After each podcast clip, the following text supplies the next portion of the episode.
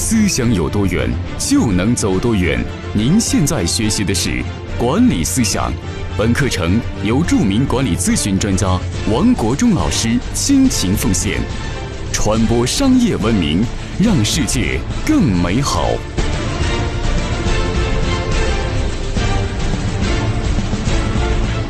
各位朋友，大家好，欢迎每天打开手机收看我给你分享管理咨询方面知识。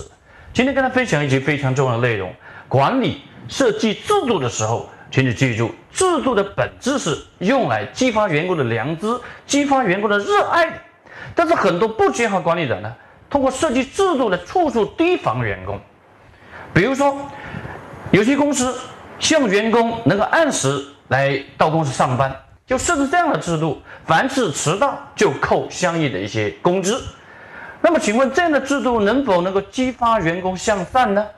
激发员工能够按时到了公司，那么能否能让员工真正的热爱工作呢？这未必。所以，很多一些公司都在设置很多些规则，都来提防员工，都来去处罚员工。而这所谓的处罚员工，并非能够让员工变得更加的工作有热情。但是处罚重不重要？当然重要。如果说没有相应的处罚机制，就没有人敬畏制度了。但是光有处罚的机制，你能否激发员工对工作的热爱呢？比如说像交警，交警查到了违规的司机的时候，他是通过处罚的手段。那么这个处罚的手段能否激发所有的？这些司机他能够敬畏规则呢，在一定程度上是能够达到这样的一个目的。但是你能否激发所有的司机都能处处的把这个规则敬畏好了？所以很多些司机看到警察是一个样子，但是没有看到警察又是另外一样子。有摄像头的时候他就敬畏了，没有摄像头的时候他就走绝境了。所以通过处罚的方式是往往不能够提升所有人的素质的。那么你怎么来去解决员工的良知和热爱呢？你必须从制度入口的时候，你要体现对员工人性的洞察，对人性的张扬的激发。所以，作为职业化的管理者，一定要想到，我们设计制度的入口不是让员工他感到束缚，而是让员工他遵守制度，他得到了良知，得到热爱的一种激发，那就达到目的了。比如说，在中国有一家著名的地产行业、制造行、造建筑的这个行业里面有著名的公司，这个公司叫德胜洋房。这家公司被万科的王石把它称为是值得尊重和学习的一家敬仰的公司。这家公司在木质别墅制造领域占有百分之七十的市场份额，而且它没有一个销售的团队，它完全是凭口碑、凭信誉，很多客户慕名而来跟他合作。而且每次合作的时候，他还进行考核你，考核你是否符合我们的服务的对象。这样一家公司，他们的工程的质量做得非常的好，他们自己对员工的管理的是被誉为是中国式的管理的出路。很多些管理学者，包括咨询公司，都在纷纷的研究这个案例。而这家公司它的管理理念是什么呢？就是把爱给到位，把规则恪守到位。这家公司处处体现对员工的关爱，包括员工的饭堂、宿舍，包括他的工作环境，都体现对员工的爱出来。而且这些公司他们没有打考勤制度，没有说你迟到了就要扣你多少分迟到了罚你多少钱，不会的。他们怎么做呢？他是激发员工的向善，激发员工的向善，他有很多制度的条款都体现员工的关爱。那么。比如说，他公司的员工，他可以自由调休。他的员工在公司借车辆，可以通过登记，可以向政交一些的油费就可以了。而这些些奇葩的一些制度，在很多公司显得不可思议。而且呢，这家公司它的员工出差回到公司，他不需要领导在出差费用报销单上签字，自己签字就可以了，直接就到财务的报销。他们怎么来管理员工？他们是通过培养员工的善和爱，培养员工恪守敬畏规则。他们有一本神奇的书，这本书叫《德胜员工手册》。《德胜员工手册》里面处处写的是公司的制度条款，每个月都定期举行两次的学习，这个学习这个制度有什么用？就是让员工知道这个制度这个条款，把它扎根在内心中去。他们在公司里面反复的教化员工的善和良知是教化出来的，是激发出来的。他反复的教化员工，的一个理念就是：一个不遵守制度的人是一个不可靠的神，一个不遵守制度的民族是一个不可靠的民族，是没有希望的民族。所以在公司里面，他们对员工的教化就处处恪守。规则，处处敬畏规则。但是作为领导呢，他们要做的事情就是关爱员工，关爱员工，关爱到员工的心里面去，包括给的物质条件，给的工作的环境，都是体现人性的关爱。他们有一条制度，也体现人性的关爱。比如说，他们在工地里面很多工人，那很多工人长期在外地离开自己的家庭，那么呢，他们有这样的制度，就是他的家家属可以到工地去探访。到探访，探访他们的时候，那么公他们公司呢就解决亲属的住宿的问题，解决亲属的吃饭的问题。那么当然这不要超过五天，这五天之内是免费的。你看这样的一个人性化的制度，就解决了员工的温暖的问题。比如说，还有像相应这样的制度，比如像我们世强力公司，我们世强力公司的制度，比如十二点钟下班。按规定十二点钟下班，但是员工可以提前十五分钟去用餐，提前十五分钟就可以下班去吃饭了。那可以错过一些排队等电梯的时间，排队再去在下面用餐的一些一点时间。那么这样一个制度就非常的人性化。比如像我们世贤力公司，我们还推行，比如说在公司里边，员工工作干得好，干得出彩，我们还会奖励快乐基金。光奖励这个快乐基金给员工可以看电影，员工可以买水果吃，这一系列这样的一些人性化制度都是以人为本，把员工当成主人，把员工当成公司的主人的时候，那么你的制度就体现关爱。比如说，公司这边有些女生每个月她身体有几天不舒服，那么她可以提前一个小时下班，那么这是可以在公司里边。员工人人只要女生都是可以在享受这样的一个特别的这样的制度的，这个制度的本身就是关爱，所以作为管理者，请你想，如果你的制度处处提防员工，如果只要迟到早退就在罚钱，那么员工他不迟到了也不早退了，但是你能否激励员工他处处的为公司着想，处处为公司奉献付出呢？未必，而管理的本质是激发员工向善。激发员工的良知，激发员工对工作的热爱。那么，你要设置制度来激发员工。但是很多一些管理者，他通过洗脑、通过道德教育的方式来激发员工的工作动力，这往往是不可持续的。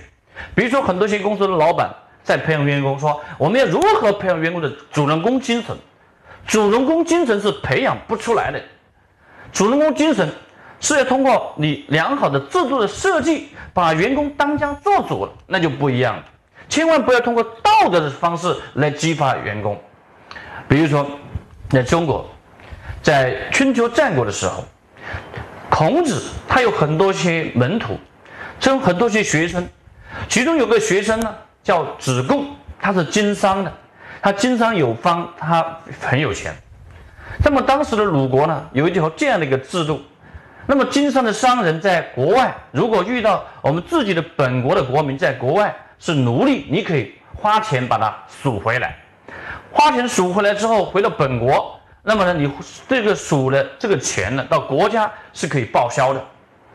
那么这个制度呢，推行之后，那么子贡他在国外在经商的时候，也做了这样的一些好人好事。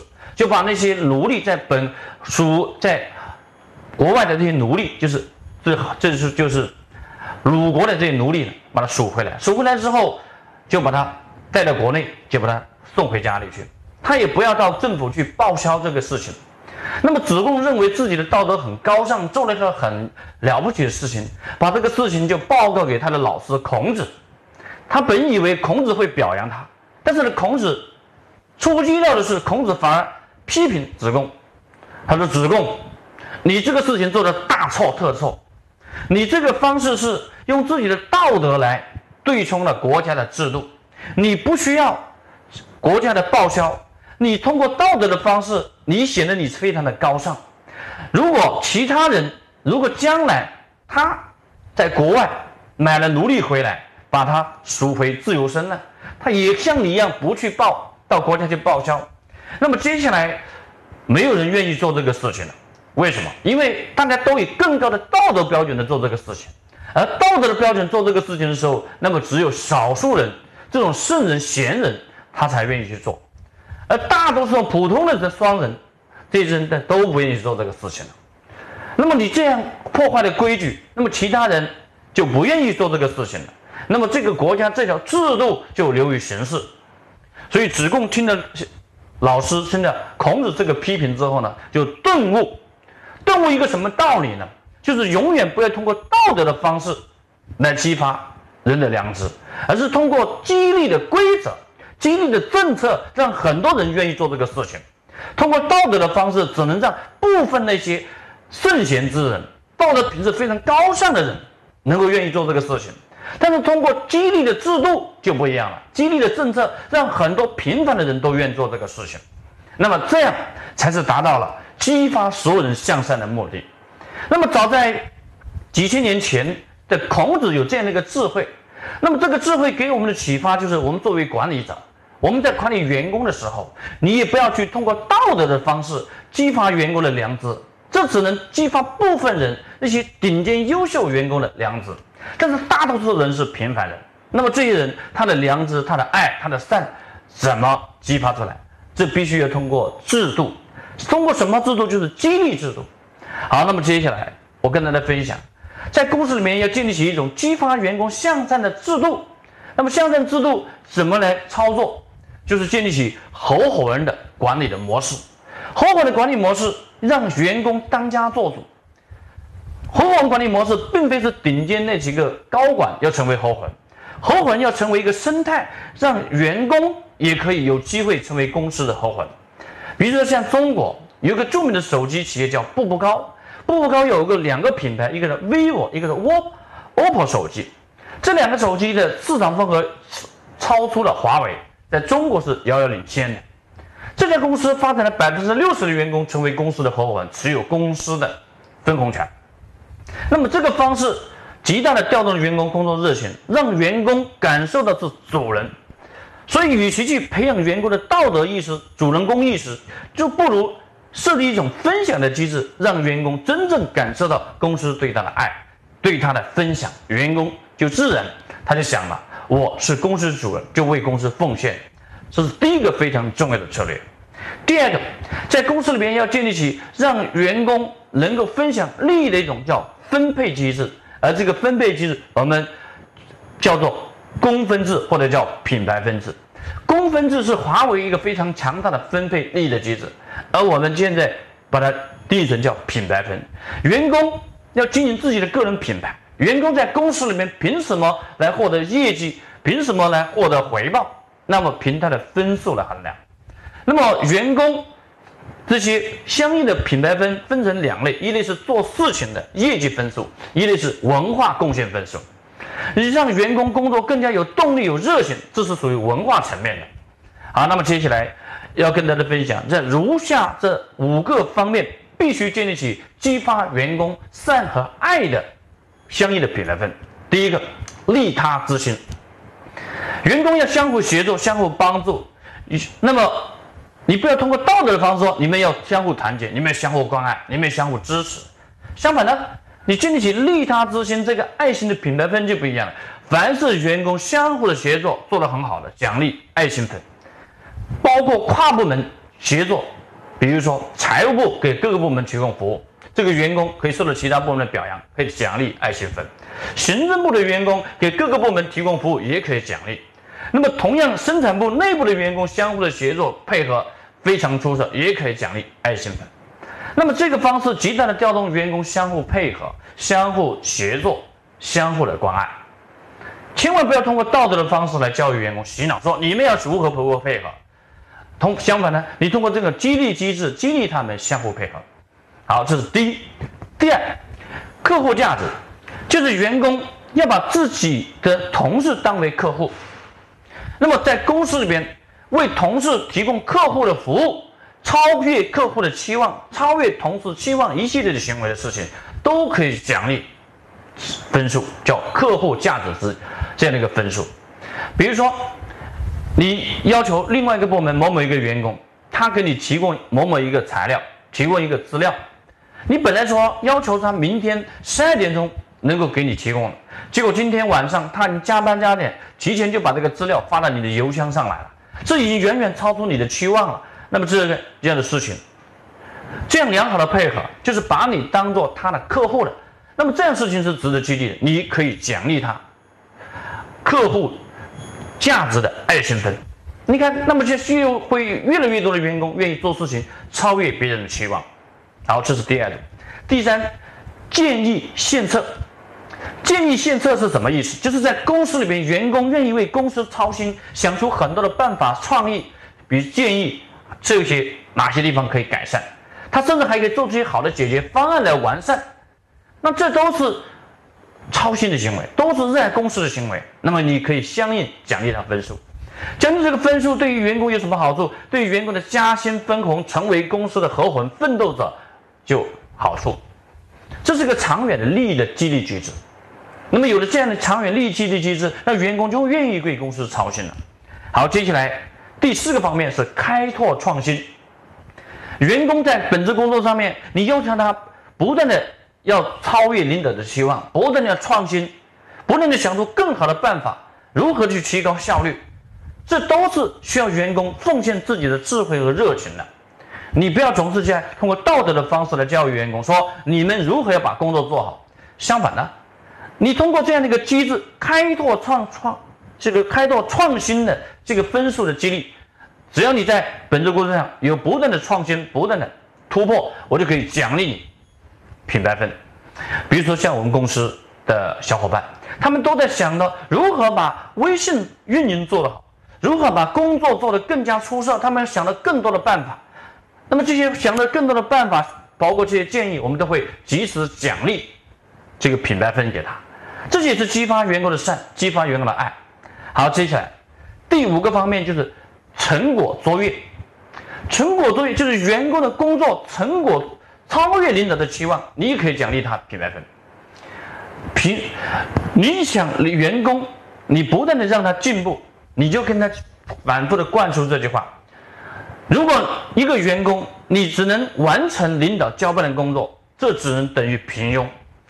那么，员工每一次工作能够超越领导的期望，不仅是停留在，不能只停留在完成工作。不能停留在只是按照领导的要求来做事情。如果能够超越领导的期望的时候，那么你就成为一个优秀的员工。那么这个理念要扎根到每一个员工的心中去。每个员工心里都要记住，做任何事情都得要超越领导的期望，你未来才有资格成为领导。如果你做任何事情只能停留在满足领导的需求，那你只是一个合格的员工，甚至只是一个平庸的员工。那么有了这样的理念呢，员工就会想，我处处要想到超越领导的期望。那么凡是超越领导期望的这些行为和结果呢，那么作为管理者，你就及时的激励他品牌分。那么这个分数有助于员工的长远的晋升、加薪、分红，被评选为优秀员工，被评选为公司的奋斗者，包括评选人将来的合伙人。那么有了这样系统的激励机制，你会发现员工就会变得越来越可爱，员工就会变得越来越有热情。比如说，你在公司里面可以设置一系列的制度，比如说员工一个月下来不迟到不早退，可以奖励两分；比如说员工在公司里边他能够帮助别人，一系列好的行为也可以奖励。你看这些好的制度都是在激发员工的善。有一家公司，他对于员工，比如说员工。他的财务的会计几月几号如果不能够提交什么什么报表，那么呢就扣五十块钱。你看这样的制度呢是压迫式的。那相反呢，你建立另外一种激励性的制度，就是会计你几月几号提交某某某报表，可以奖励一个品牌分。那么这样一个方奖励一个员工，员工这位会计就会尽可能能够尽早的做好。尽早的超越领导的期望，那及时提交。你看我举的这些例子，这些例子都是来如何激发员工向上的制度设计。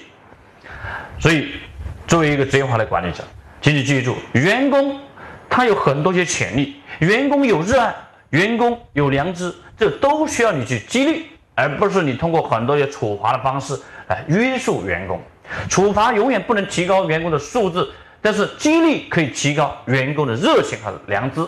好，今天跟大家分享这里，明天我继续跟大家分享合伙管理模式、领导力修炼、经理人一系列的实操的知识，帮助你成长。好，谢谢各位。